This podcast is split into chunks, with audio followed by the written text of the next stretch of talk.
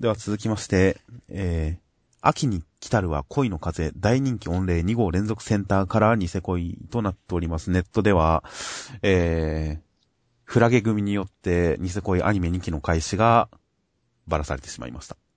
はいはい、あ、そうなんですね。2期制作決定だそうです、ニセ恋。いやー、まあ実際結構人気あったと思いますからね。はい。楽しみですね。まあ楽しみです。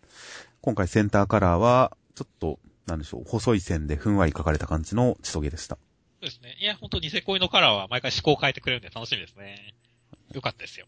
まあ、ふんわりした画風で、ちょっとチョコレートチックな、アリスチックな感じ含め大変いい感じです。で、内容としましては、えー、第140話、えー、つぐみが見つけたのは、その香水を振りかけたら、振りかけた人がキスするまで目覚めなくなってしまいますという香水でした。それで、ラック君次々に女どもを眠らせてしまって、キスしなきゃダメなのかと思いきや、未完成品だったので、大丈夫でしたという展開でした。はい。いやー、なんでしょうね。すげえ妄想が膨らむアイテムが出てきましたね。ほう、そうですかいや、もう、だって、ねえ、あの、キスしなきゃ起きないっていうのは、じゃあ別にずっと起きないっていうことなんでしょ何でもし放題っていうことじゃないですかみたいなことじゃないですか。だから正直普通の睡眠薬と同じじゃないですか。いやいやいやいやここで、こう、やっぱりね、このキスで最後起こすんだろうな的なところでいい妄想ができるわけですよ。ほう。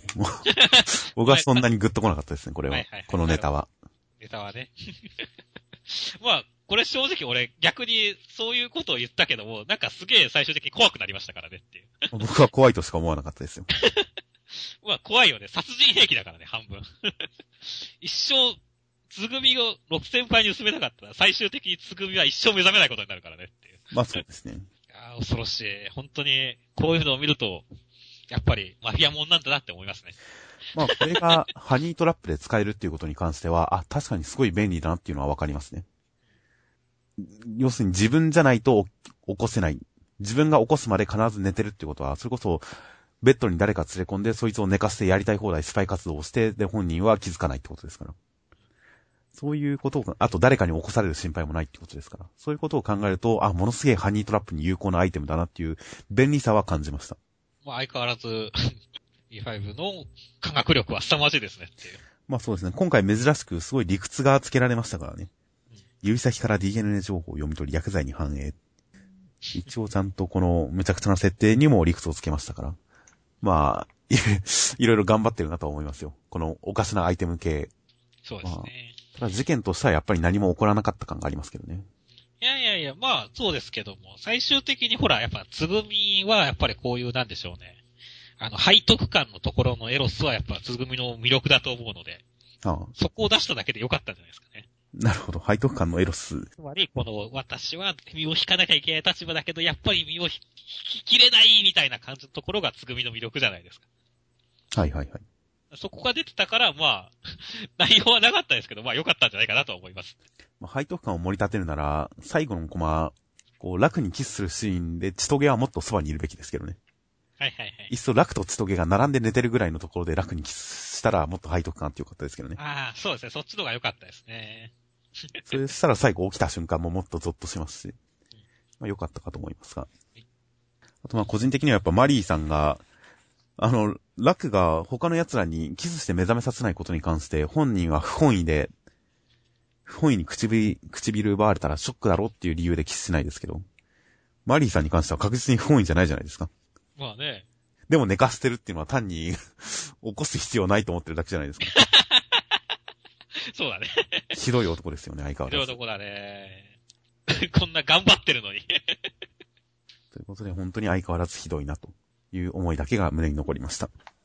では続きまして、佐伯草の災難の第117話、内容としましては、佐伯くんを師匠と崇めるマジシャンの蝶野さんとマイケル池さんは、今なんと大人気になっていました。そして感謝の印ということで、成長を見てほしいということで、佐伯くんにチケットが届いたので見に行ったらなんか方向性を間違ってたんで、えー、それを佐伯くん無視して帰ろうとしたんですが、佐伯くんが超能力を使っているのを見た蝶野さんは、あ、やっぱりこういうマジシャンを目指そう。邪道じゃなくてマジシャン一本で成功しようと悔い改めるのでしたという展開でした。はい。ああ、長野さんは、お笑いに行けばよかったんじゃないですかね。というか、個人的には今回の話結構不快感が強くてですね。僕は結構大道芸とか友達が好きで一緒によく見に行ったりするんですが、その中にはもちろんマジックをやるけれど、その笑い中心でマジックで笑いを取るみたいな、そういうことをやってる大道芸の人もいますし、そういう人大人気だし、すごい頑張ってる、よく考えられてる演目だなと思って感心しながら見てたりしますが、ある種そういう人を下に見てる内容じゃないですか。はいはいはい。ああ、そうだね。もっとわかりやすく言えば、マギー一門とか マジックの凄さじゃなくて、その前後のトークとか、挟み込む小ネタとか、あとまあ、その演目の組み立て自体の面白さで笑いを取りに行ってる、それこそまさに芸人ですよ。そういう人たちをすごい下に見てるじゃないですか。マジックだけでやってる人に対して。あ確かにね。それに対して、なんかそういう人たちを馬鹿にしてるような感じが感じられて、すごい、不快感のある感じでした、僕としては。なるほどね。僕はまあもっと単純に いやいやいや、せっかくで人気出たんだから、笑いでいきゃいいじゃんっていうね。面白いかどうかは別だけどもっていう まあそのあたりも含めてね、まあ、どうせ笑いの才能もないんだろうしなっていうところでちょっとフォローはしてるんですけども。まあ確かに違和感は強かったですね。まあそれでも、うん、僕的にはね、あの、手紙と同じことしか言わないとかちょっと笑ったんですけど。ああ、面白かったですね。基本的に蝶野さんは結構好きなキャラではありますからね。このキャラが出てきたこと自体は良かったんですけど。そうですね。すごい久しぶりだよね、本当に。うん、だからそこは確かに嬉しかったんだけどね。いやまあ別に笑いの要素を取り入れるってなんだ邪道でも悪いことでも下に見るべきことでも何でもないと思うんですけどね。まあ、この人の選択に対しては文句は言いませんが、この人がそういうものを目指すんであれば好きに目指せばいいんじゃないかなとは思いますが。今回は僕の中ではなかったことにしておきますかね、今回の試合は。そうですね、まあ、蝶野さん、次はうん。はい。了解です。では続きまして、柔道図の第4話、内容としましては、えー、花くんの前に、えー、解体したことバラモン、工藤、ゴンザというのが現れるんですが、その受け身を極めた男というのが横から割り込んできた、えー、ボーク、岩田ガチに一撃で投げ飛ばされて気絶してしまいました。ということで、花くんはガチくんと戦いになります。ガチくんの、えー、様子見の大外刈りに関しては、見事に、えー、返して見せる花くんでしたという展開でした。いやー、ため会でしたね。チラシ会と言いますか。まあ、そうですね。そうですか。いや、まあ僕は先週で一気に、まあ岩田ガチ君登場して、あの、バトル行くかなと思ったら、まあ、バラモン、工藤、ゴンザとか出てきて、で、さらにまあそのね、様子見のやつと背負い投げとかっていうのを挟んで、こう、で、噂に聞いた獣道っていう単語を出したりして、こう、対決をまあ盛り上げるための、まあ、まあ前振りみたいなもんじゃないですか。まあ、少なくともバラモン倒すのに関しては、まさにカマセインで、絵に描いたようなカマセインですよね。この漫画は結構このパターンをこの4話の中で何回も使ってますが、名のある人が一撃で投げられるという展開。そうだね。まあ実際でもこれで僕自身はすごい盛り上がったと思うんで、これ自体はすごい良かったんですけどもね。まあ、すごい順当な手続きを踏んでると思いますよ。試合に向かって。いや、まあ本当にバラモンは出てきた瞬間からかませたなって思ったけどね。まあ、これまでの展開ですでに予想されてることではありますからね。あれだって先週のラストで出てきたのこいつじゃないだろうと思いますからね。だね。あとはね、岩田ガチさん出てきましたけれども、まあ、あん、思ったより別に巨人じゃなかったですね。まあそうですね。まあ、でかいことはでかいんですけれども、ちょっとまだ格が上がりきってない感じがあるので、ちょっと来週の必殺技には楽しみですね。ああ、まあ、この時点ですでに僕は結構、次に出す必殺技はすごいものなんだろうなっていう期待はしてるので、格はかなり上がってて、まあ、その進化が発揮されるのが楽しみだなっていう感じですけどね。はいはいはいはい。なるほどね。あ僕が多分ね、こいつをあんまり信用してないのはね、多分ね、柔道着を着てないからなんですよ。お ボタンのシャツ着てるじゃないですか。確かに。これ、なんだろうね。なんか、先週野生児みたいな振りだったから裸で来んのかなとかさ、もう、もしくは柔道着なのかな、それで筋骨流々とかだったらいいなとかって思ったんですけど、この格好で来られると、あれじゃないですか、こう、卑怯だなって思うんですよ、僕。あの、柔道をし合う相手に対して、こんなすぐ、なんか破れそうな服着てたら、それだけで、あれじゃないですか。あの、戦いにくいじゃないですか。いやそんなのはもう、外の柔道の、表の柔道の話ですよ、そんなのは。表の柔道の話なのか。こう、で、喧嘩商売でも、あの、柔道着を脱いだりとかするじゃないですか。掴まれないためにとか。まあ実際、服着てると着てないとだと、まあ、着てない方が圧倒的に有利ですからね、基本的には。そうそうそう。だから、おい、ガチ君、この格好はないよって思ったんですよね。いやーもうそんなのは、もしかしたらどっかで言及されるかもしれないですね。スポーツライターの人とか、そういうこと言及しそうな気もしますね。来週以降。はいはいはいはい。あの服じゃ、っていうかもしれません。まあ、確かにあんまり気にしてなかったですが、僕は。はいはい。この服装は何かしら勝負の行く先に関係してもおかしくないですね。個人的には今回解体者って書いてバラモンって読むセンスがそんなに嫌いじゃなかったですけどね。これ俺、意味がわからなかったけど。いや、バラすものだからバラモンですよ。ああ、あ、なるほど、そういうことなのね。インド、インド人に怒られそうですか あ、そういうことなんだ。てっきりなんかそういうのがあるのかなと思ったんですけど、そういうわけじゃなかった。いや、単にバラすものだからバラモンっていう当て字じゃないですか、これは。はいはいはいはい。当て字というか当て読みというか。ただまあ、個人的には、これバラモンって読むんだったら、その左下のコマで優しく解体してあげようって言ってるところを、これ本当は解体してじゃなくて、バラしてあげようだと思うんですけどね。そうだね。バラモン。バラした。方がバラモンっぽいよね。だと思うのに、これはなんかルビー間違いじゃないかなとちょっと思ったりするぐらいなんですが。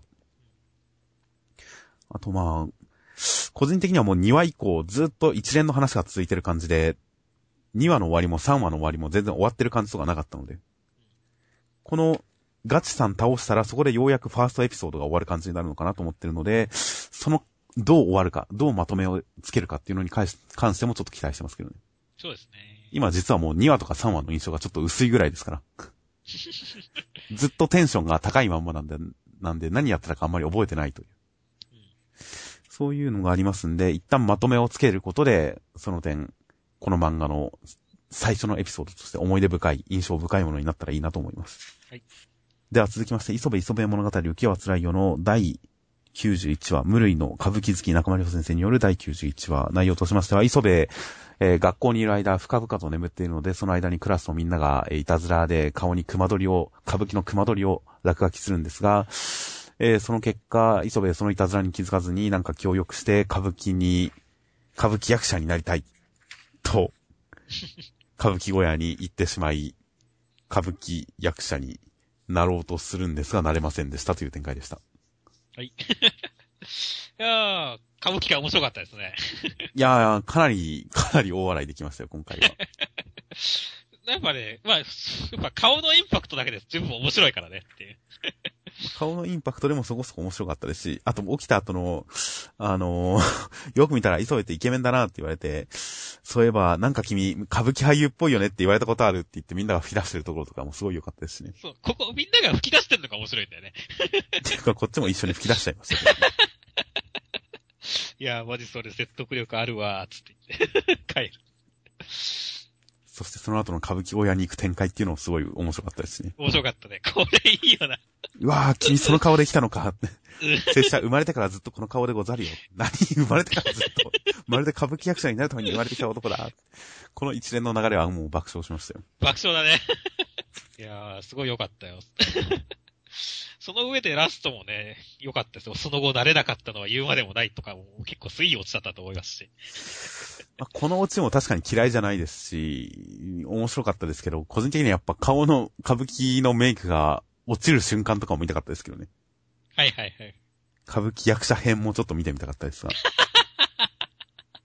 そうだね。まあ、この流れだとぶっちゃけた話。まあでもここで終わってるからあれか。確かにもうちょっと長くやってくれてもよかったかもしれませんね。磯部ダメ展開っていうのも歌舞伎で全然できたと思うんですけどね。それもちょっと見たかったとは思いますが、まあこれはこれで面白いです。あとは、巻末の方は磯部磯部物語浮世は辛いよの無類の付け好き中間良先生による第92話、磯部団子屋で付けで飲み食いして金を払わなかったんで怒られて、団子屋の親父さんに怒られて、団子屋で働くことになるんですが、全然まともに働けないので最終的には団子の着ぐるみを着て看板に立っている人間看板になりましたという展開でした。はい。いやー、前半に比べて僕は実はこの後半はそれほどヒットしなかったんですけどもね。僕もそんなに面白くはなかったですね、なんですよね、僕の中でこの、つけといてくださいっていうので、もう、磯部の格、あのですよね、磯部のなんか好感度がだだ下がりだったんですよね。まあ、確かに。またですか、常連さん。申し訳ない。まあ、でも、お小遣い出たら払ってるんじゃないですか、ちゃんと。いや、それ以前にこの、金なしでこいつ食いに来てたのかっていう。ずぶといですよね、確かに。ずぶとすぎるし。しかもね、どのくらい食ったかにもわかんないのにっていう、この感じ。で、実際こ、まあ、なんだろう、こういうやつは、あの、現実の話をしたってあれだけど、こういうやつは、その、実際払う時になったら、そんなお金払えないようだって、そんなもらってないもんとかって言い出すんだっていう ことを考えちゃうと、こう、すごい、磯部、ダメだよ、それじゃっていう感じになっちゃったんですよね。まあ確かに。なんだかんだで磯部にはいいところもあってほしいんですよね。そうそうそう。ダメだけどいいところもあってほしいんですけど、そのいいところがあまり見かけられない話だったんで、いまいちでしたね。そうそう。まあせめて今回金なく、落としちゃったとか、なかったとかっていうんだったら全然通る話だったと思うんだけどねっていう。まあ、ただ、無類の付け好きだからな、中間良先生。まあそうですね。無類の付け好きですからね。もう出世払いとかで、いろんなところに付けを作ってるでしょうからね。恐ろしい。個人的には実は今回の話で、面白くなる可能性がもっとあっただろうにと思うのは、この、磯部が接客するおじさん。お茶をもらってお茶をぶっかけられて、でもその後も全然怒ってない。しかも顔がびしょびしょのままっていう。そうだね。注文いいからって普通に言ってるしね。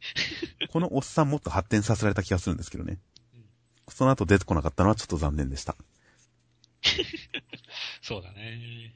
あと最後の磯部の人間看板は結局失敗ってことなんだなっていう。お客さんが入ってこなくなるという。そうだね。のは悲しいなと思いました。はい。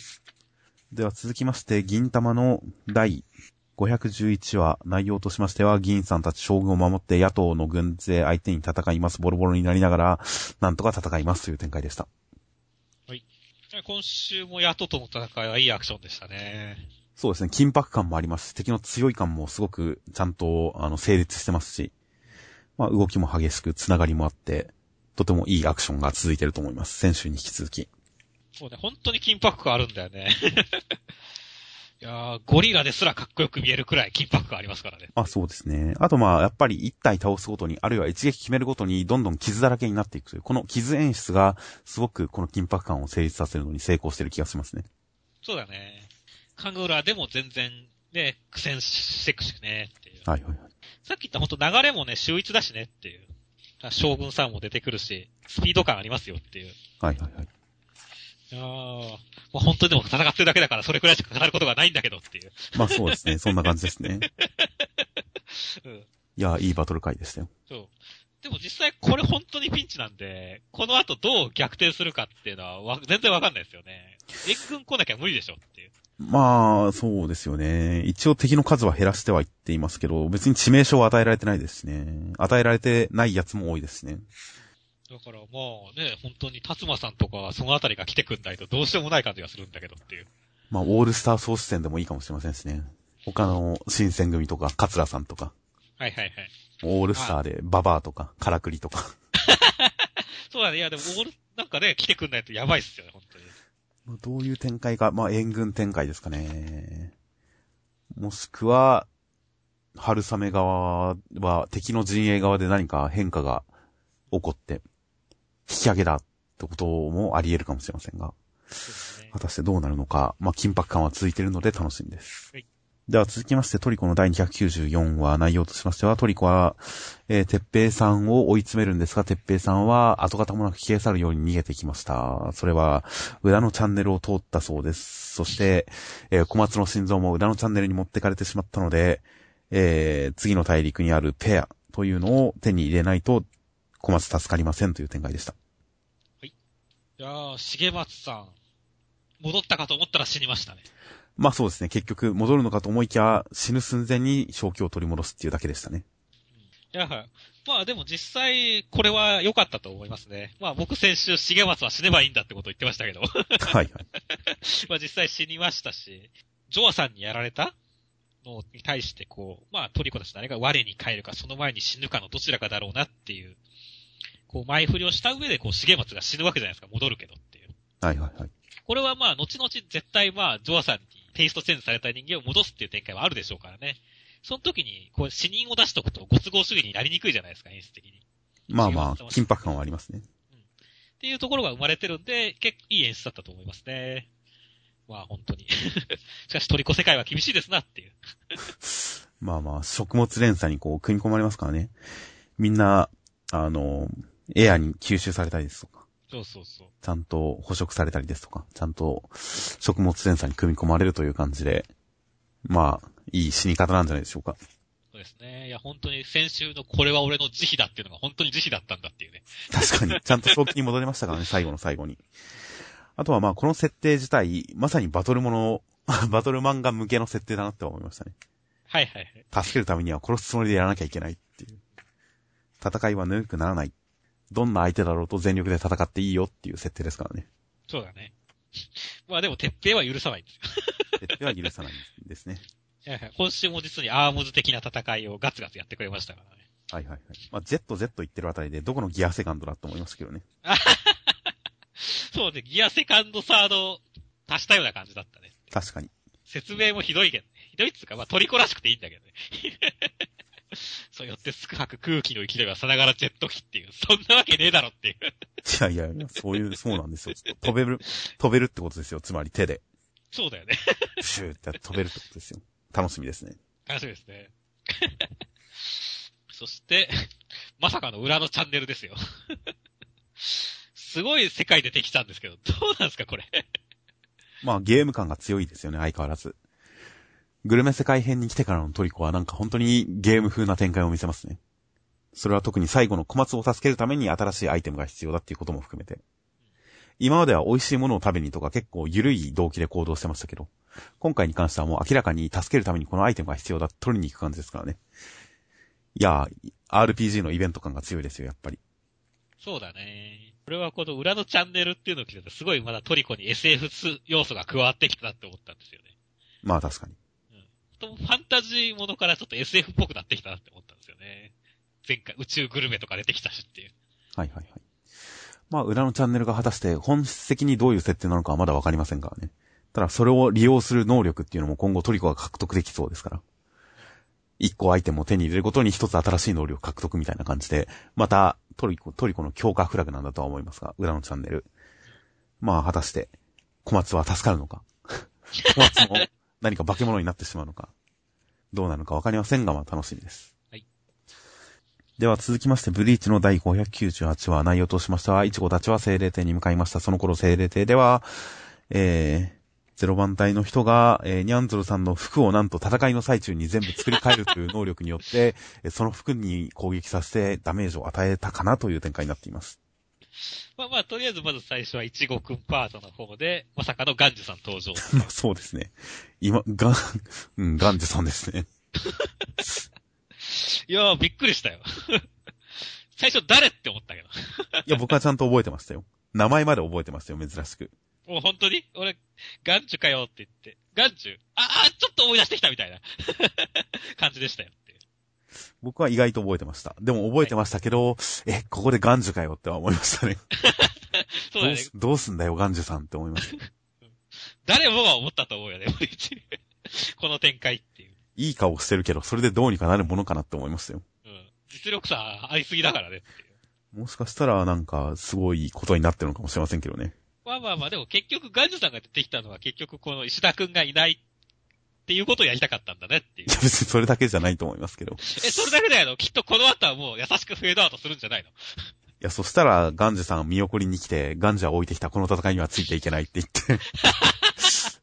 あとは石田くんもいたのにねに繋げればいいじゃないですか。まあね。ガンジュさんなんか、月島さんとかあの系の人たちと絡んでるコマちょっとなかったですっけ？気のせいでしたっけ？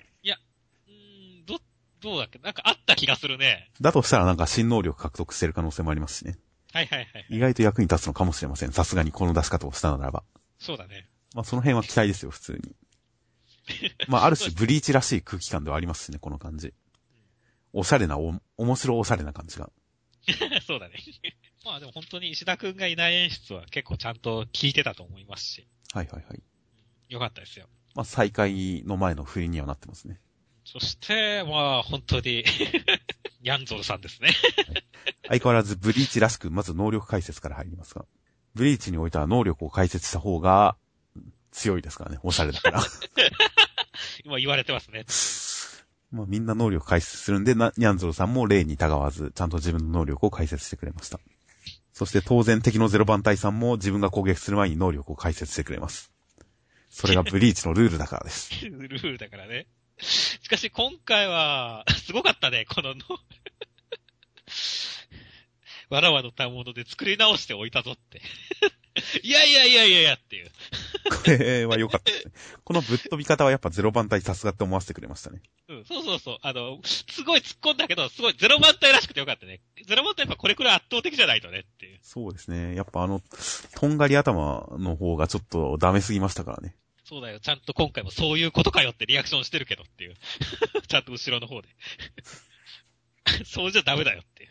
もうほんとダメ、ダメダメでしたからね。ダメですよ。キリンジさんダメダメですよっていう。まあその点、ほんと設楽さんは一人でゼロ番隊の格を維持してくれましたよ、なんとか。まあこれが効いてるとはそんなに思わないんですけどね、実は。まあね、ぜ、まあどうせまた返信があるからね、あっちには。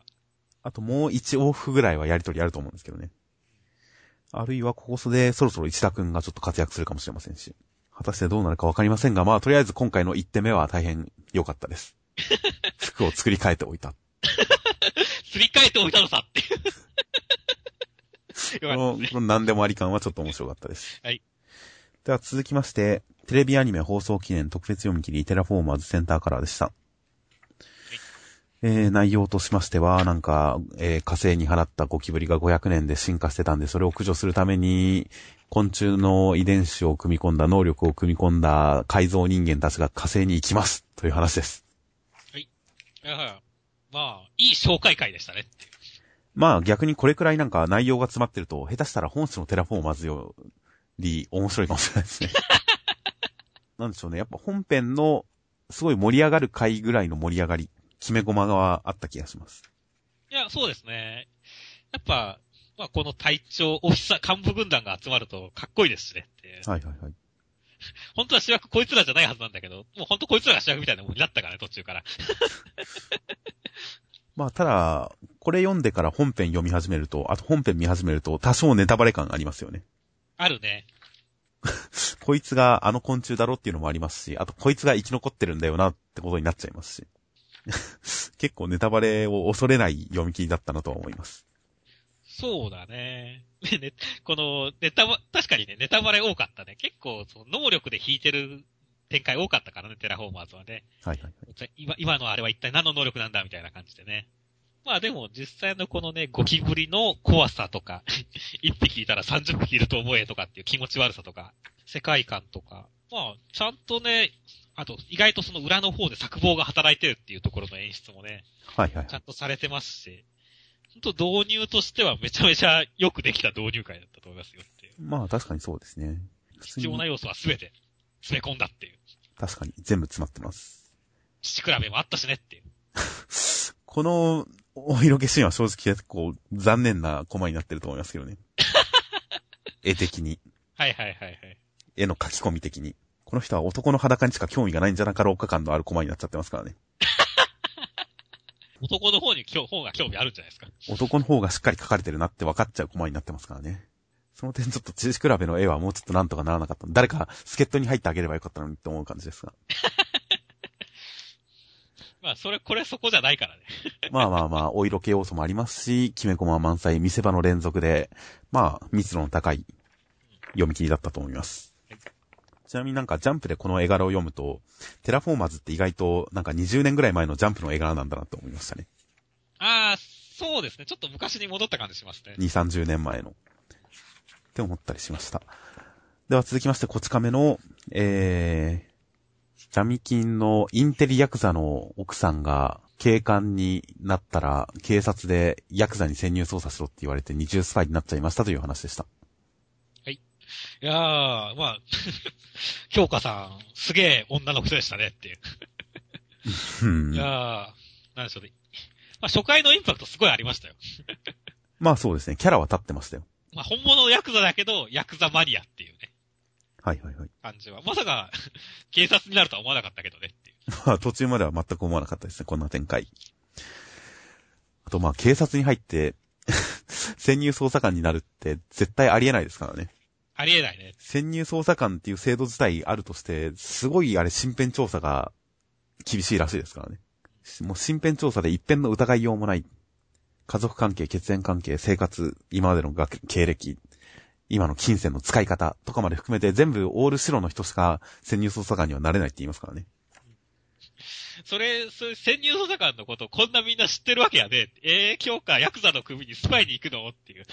そんな、そんな、潜入捜査官がいるかっていう感じだったけど。確かにこんなにはっきり分かったらもう潜入した先でなぶり殺しされろって言ってるみたいなもんですからね。うん。この情報管理体制。しかもその上でさ、死刑の仕事もやってるじゃん、これ。まだやってますからね。そうそう、これおかしいだろ、どう考えてもって。いやー、すごいだから変な話だったねって。まあ、いろんなありえなさはありましたけど、でもまあ、キャラとしては立ってる。面白そうな設定だなとは思いました。まあ、モグラの歌とかもありますが。まあ、潜入捜査官ネタとして面白そうな設定だなとは思いましたが、今後出てくるんですかね、この人。まあ、新キャラ扱いだから出てくるんじゃないですかね。少なくともりょうさんとはどっかで絡ませるとは思いますよ、一回くらいは。正直、脇役としてはすごい使いづらいキャラだと思うんですけどね、この設定。うん、使いづらいと思うね。主役としては面白そうだけど、脇役として転がし方が全く思いつかないので、果たしてどうするのかなとは思います。まあ、だからなんかその辺で上手い使い方を見せてほしいですけどね、秋元先生には。そうですね。あと、俺、ぜ、この男がすげえ悪い奴に見えるんだけどっていう。まあ、インテリヤクザですね。うん。いやいや、だって、奥さんと言いながら、席を入れたいわけじゃないですか。はいはい。ああ、絶対こいつ、この、こいつ、利用するだけ利用して捨てる気だよって思いましたし。ああ。警察官になってくれって言いますね。ね、その上でこう、あれじゃないですか、あの、ライバル会社を通じて警察の情報を得て、利益を得てるっていうさ、この悪はすげえのさばってるじゃないですか。まあそうですね。まあ、次出てくるときには、こいつにも多少お気を据えてほしいところではありますけどもねっていう。なるほど。確かにそれはそうかもしれません。では続きまして、特別読み切り、ジェントル君、小山裕次郎先生。内容としては、新支部の部長であるジェントル君は、井戸端ジェームズ君は、すごい紳士でしたという設定、話、展開でした。はい。いや僕は結構良かったですね、今回。なるほど。あの、1回目のインパクトだけでありまして、今回2回目でどうなるもんかなと思ったんですけども、もう1回目のインパクトないじゃないですか。まあそうですね。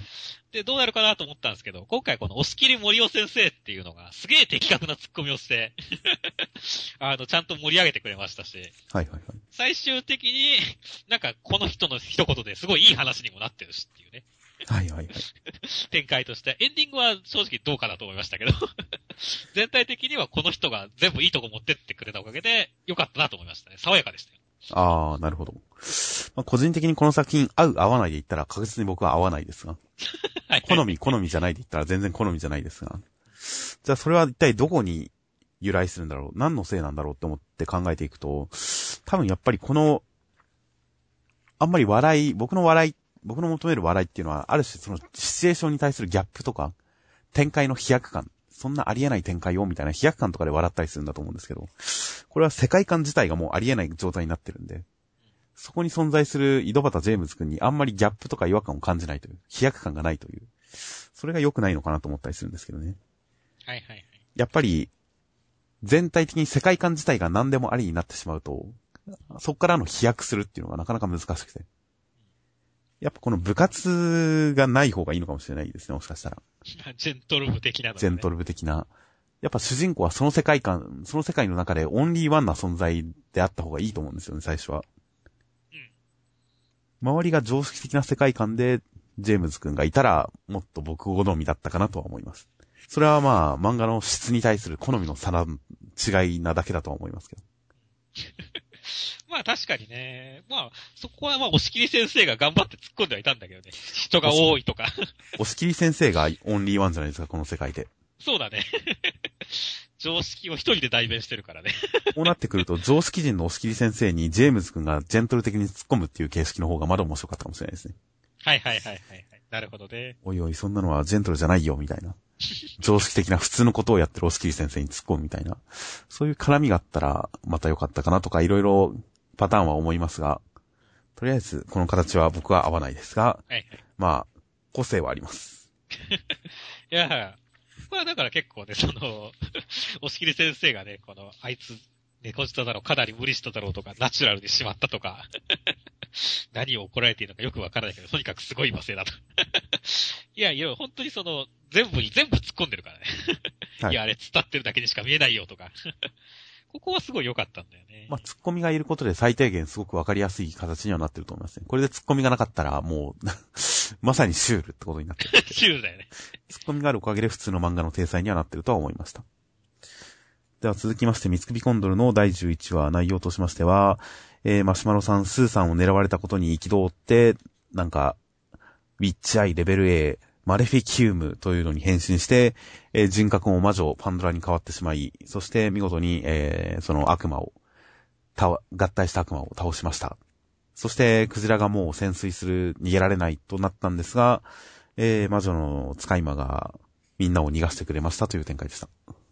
はい。1ページ目の謎の間違い探しね。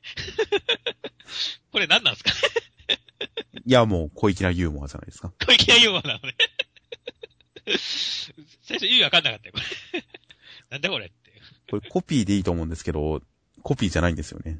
羽の模様とか見ると上と下で同じような形だけど、比率が全然違うという。本当だ、全然違う。コピーじゃない。コピーじゃないんですよ。その上で模写も大して上手くないという。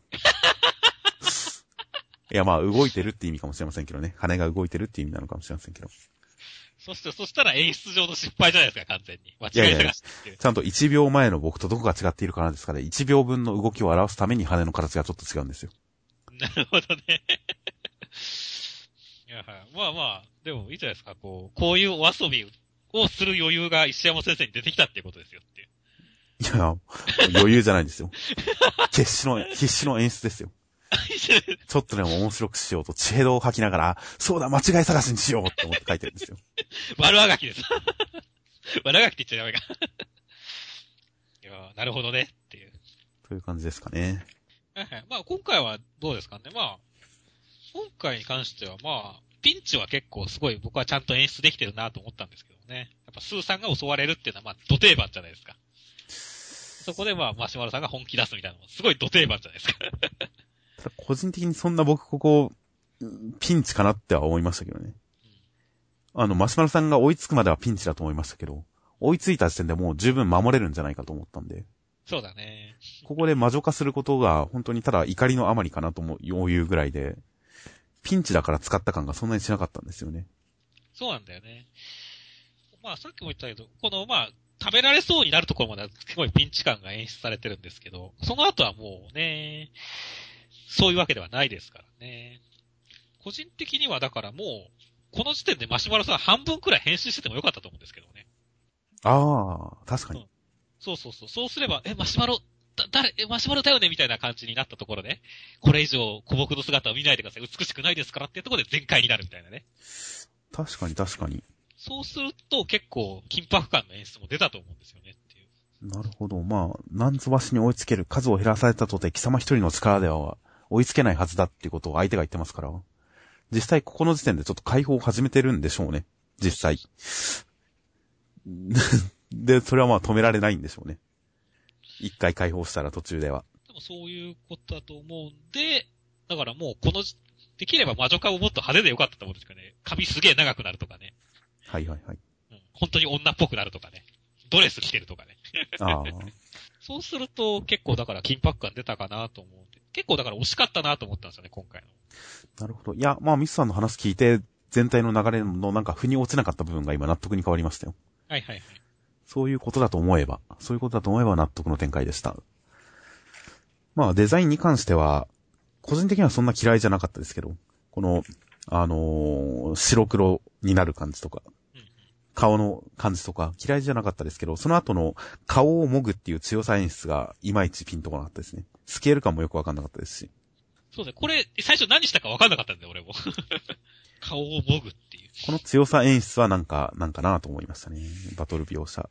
ちなみに描写に関していくと、言うと、かなり最初の方の、ままごとって、キュイーンって口から何か放射する、放つ、コマがあるんですが、これバッてかわしてるんですけど、かわす必要あるんですか？これ。かわす必要ないよね。これ、何してんの？全くわかんなかったです、このコマ。うん。ば、ん？どういうビームなんだこれっていう。頭の上、ね、頭の上横に通過したってことなのかな？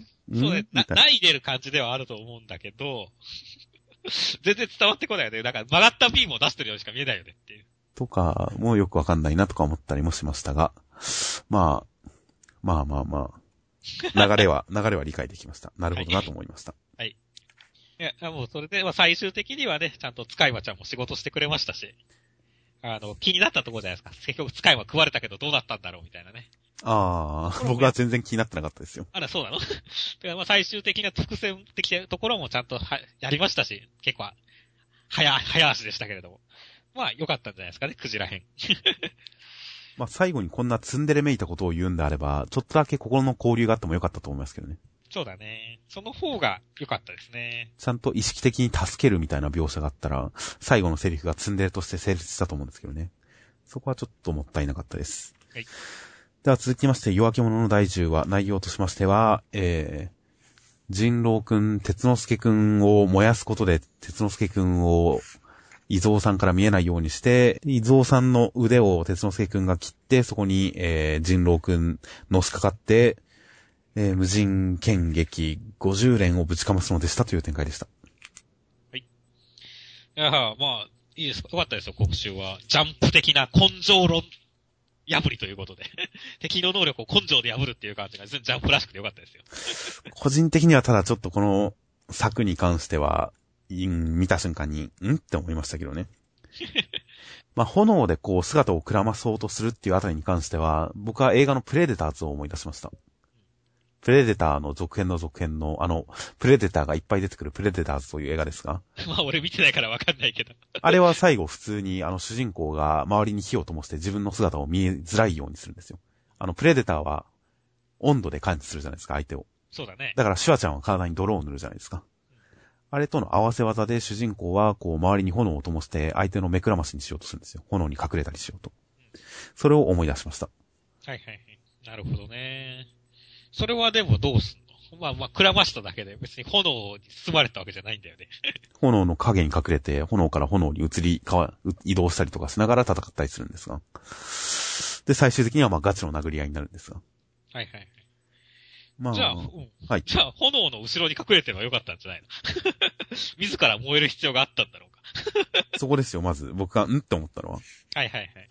僕だから読みながら、あ、炎を突き抜けて、炎の後ろから飛び出してくる感じで、で、飛び出してくるときに体に火に、火が燃え移ったりとかしながら、炎に包まれながら、炎を突き破ってきて、切りかかるとか、そういう展開を予想してたんですよ。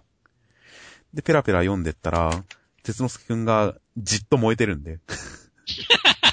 え？って思って。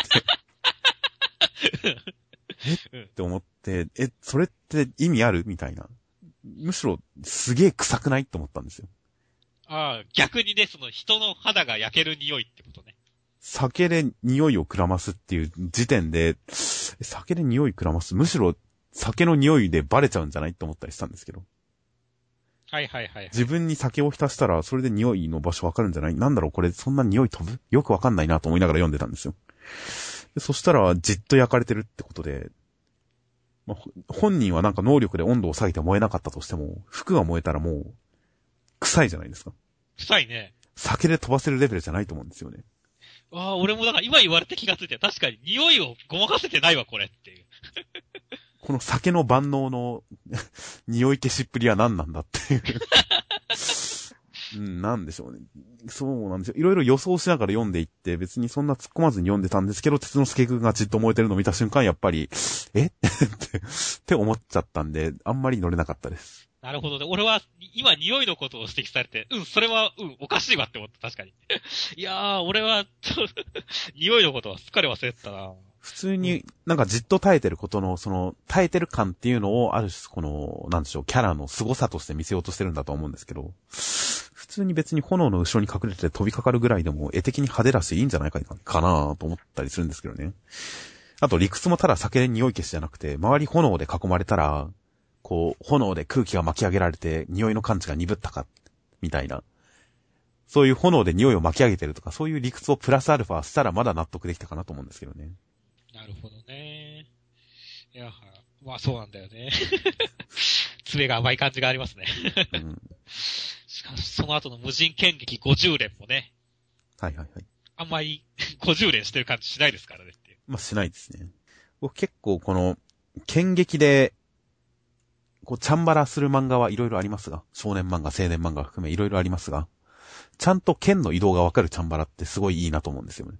はいはいはい。逆にこれ手抜いてるんじゃないかなって思うのは、こう、お互いに剣構えてて、剣がぶつかり合ってるのは、こういう、あの、星マークですとか、あと線ですとか、そういうのでガガガガガって打ち合ってますよ、みたいに省略しちゃってる漫画って僕結構残念だなと思うんですよ。ということで、この50年は残念ですね。いやまあ実際どこを切ってるかさっぱりわからないし、別にね、普通にこれでブシャーってやって、本当になんかね、バックで倒れてる映像とかで、ね、決ま、決まりましたみたいなんでいいと思うんだけどね、50連する必要がないんだよねってまあそうなんですよね。一コマで、コンボ技を一コマで見せて気持ちよくなるかって言ったら読者的にあんまり気持ちよくもならない気もしなくもないんですけどね。くず流線張りにハったりが効いてたらあれですが。そうだね。かわせないっていうね。まああれコンボ技じゃないですからね。コンボ技じゃないからね。いやー、でも、あともう一個残念だったのが、結局、穴の開いた剣は何だったのかっていう。まあ、これ、人狼くんに手渡してるぐらいですからね。うん。そうそう。て、なんか、てっきりそれを伏線で使うのかと思ったら、一切使われなかったからね。まあ僕は結構あれ普通にデザインだと思ってたんで。指摘するだよ、だったら途中で。まあ、ほんとでも、アクション一つ一つの、特に、なんでしょうね。別に、うん、アクションとか単純な画力は全然悪くはないとは思うので。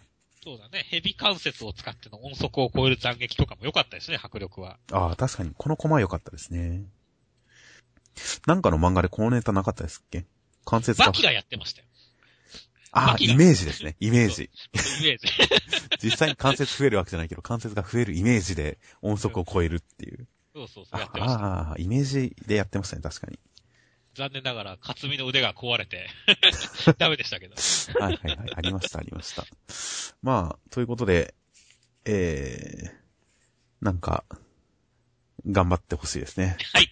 人狼くんたちには。はい。そうですね。実際ちょっとこれ、このエピソードの前にさ、こう、あの、表は、こう、一之輔くんが活躍し、裏の人狼くんの名を売ったみたいな。いや、違いますね。この二人の名前は、歴史の表にも裏にも刻まれることになるみたいな話ですね。はいはいはいはい。この、この話で。刻まれるんですよ、これで。なるほど。じゃあ、ちょっとどういう風に刻まれるか楽しみにしましょうという。まあ、そうですね。伊蔵さん実際史実では、あの、実際藩にふらふら戻っていって捕まって切腹ですからね。切腹じゃないですね。あの、首切りですね。斬死ですね。切腹を許されなかったんですね。史実では地元に戻ってますからね、死ぬとき。この後何か展開あるのかもしれません。では、最後に目次コメントは何かありましたか？そうですね。ハイファイクラスターの後藤逸平先生。先週柴田祐朔くんが言っていたことは本当なので僕も頑張ろうと思いましたっていう。はい。この、なんでしょうね。先週もなんかベッドが、ね、大きすぎて仕方がないっていう謎のコメントをした後藤逸平先生ですけど。はいはいはい。今週もなんでしょう。普通のコメント言ってるようなんですけど、こう、言っていたことは本当なのっていう。読者別に、先週 あの、先週柴田先生が言ったこと嘘だって思ってる読者一人もいないんだけど、なぜそこを確認したんだっていう。僕もちょっと思いました。謎のネガティブ感がね。柴田先生が後藤先生のことを予備校時代からの同級生ですと紹介してエールを送っていたんで、まあ僕も全然疑ってないのに、今週本当です。あれは本当ですって言い出したから。うん、逆に嘘なんじゃないかと。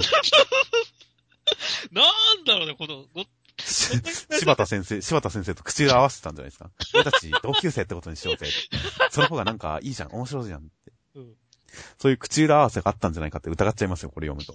本当 そんなところ強調しなくてもいいのにねっていう。だから、後藤先生って実はすげえずれた感性の持ち主なんじゃないかなっていう気がしてくるね。この、まだコメント3回しか載ってないけど。なるほど。まあ確かにこれは僕も気になりました。本当です、発言。あとはまあ僕は久保田先生、スポーティングソルトの久保田先生、涼しい日が増えてきました。皆さん気をつけて楽しく過ごしてください。医者っぽい。医者っぽい。医者っぽいですね。みんな作風に合わせたコメントしますね、最近の人は。あとは、えー、日の丸相撲の川田先生、運動不足すぎてやばい。なんとかしないと。今走ったら多分アキレス腱切れる。ということで。便座に座ったら便器が割れた川田先生ですが、そうだね。もはや元力士説が僕の中で立ち上ってますよ。すごいね。リアルに学生相撲とかやってたのかもしれませんからね。可能性はあるね、これ確かに。漫画の内容を含めて。うんで、便座に座ったら便器割れて、走ったらアキレス腱割れそう、ちぎれそうっていう。そうだね。結構な力士なんじゃないですか、もしかして川田先生。当時は筋肉ついてたからいいけど、ね、贅肉になると重くなるしね、さらに。川田ってもしかしたらしこなかもしれませんよ。ああ、なるほどね。学生相撲の地下にしこ名でありそうだよね。まあ、しこなって普通に名字でしょうけど、それは。川田っていう名前で力士やってたから、川田なのかもしれませんしね。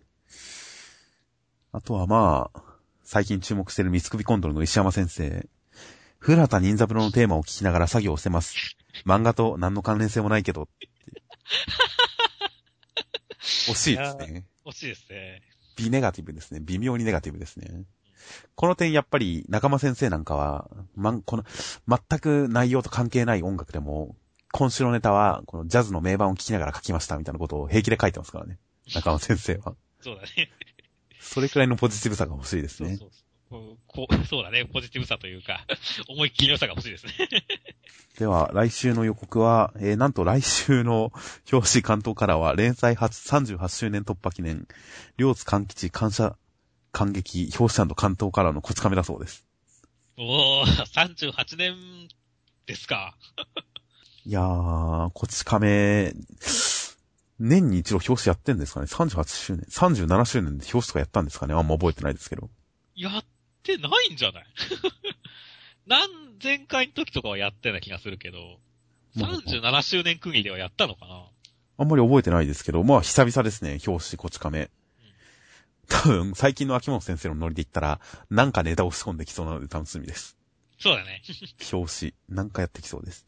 あとは、来週のセンターカラーは、将軍暗殺最高潮銀玉公式ガイドブック、銀玉くんの歩み発売記念センターカラー銀玉と、恋の秋大人気御礼センターカラーニセ恋の2本になっています、センターカラー。ニセ恋は2号連続ですからね。まあそうですね二号連続ね。銀玉の方、公式ガイドブックが出るらしいですが、まあ、黒子のバスケも連載終了後にファンブック出ましたからね。銀玉もまとめの意味で出すのかもしれません。そうだね。銀玉10年間のエピソードをまとめたガイドブック。これは俺の空のパロディ。表紙はそうですね。俺の空っぽい表紙になってます。銀玉くんの歩み。